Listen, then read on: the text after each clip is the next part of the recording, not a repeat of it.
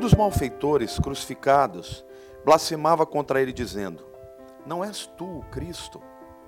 Salva-te a ti mesmo e a nós também. Respondendo-lhe, porém, o outro, repreendeu-o, dizendo: Nem ao menos temes a Deus, estando sob igual sentença?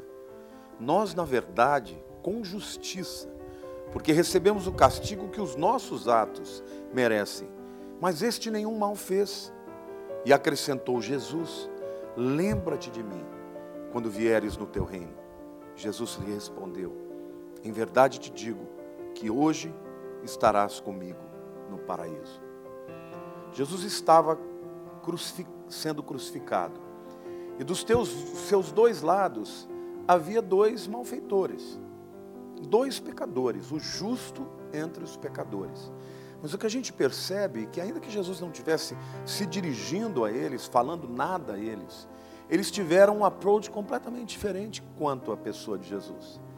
Um deles, no começo, os dois estavam criticando, mas algo aconteceu naquele momento que um dos malfeitores, de repente, passou a olhar para Jesus de uma maneira diferente. E naquele momento, quando o, o primeiro diz: Mas você não é o Cristo, então por que, você está aí crucificado? Desce daí, salva-te a ti mesmo e aproveite, salva a gente. E naquele momento que ele profere aquilo, o outro responde: diz, Escuta, nós estamos pagando por aquilo que a gente merece, mas ele não, ele é um homem justo. Você não teme, você não teme a Deus? E sabe, querido, a mensagem da cruz, ela sempre vai provocar essas respostas. A cruz divide o Velho do Novo Testamento, o tempo da lei da graça, a justiça própria pela graça de Jesus. Separa os que creem dos que duvidam, separa os que decidem dos que decidem, porque na verdade, diante da mensagem da cruz, todo homem decide alguma coisa. Separam os que serão condenados dos que serão perdoados. Separam daqueles que serão completamente alijados, separados da presença de Deus, daqueles que entrarão no reino do Senhor. Agora, quando a gente olha para esse texto, a gente uh, conhece e reconhece verdades maravilhosas da graça de Deus.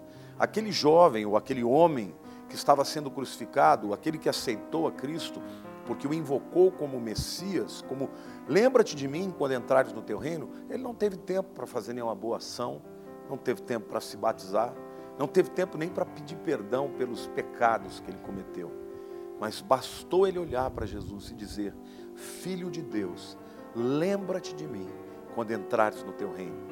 Jesus olha para ele e diz: Hoje mesmo entrará, estarás comigo no paraíso. Essa mensagem também pode fazer diferença na sua vida.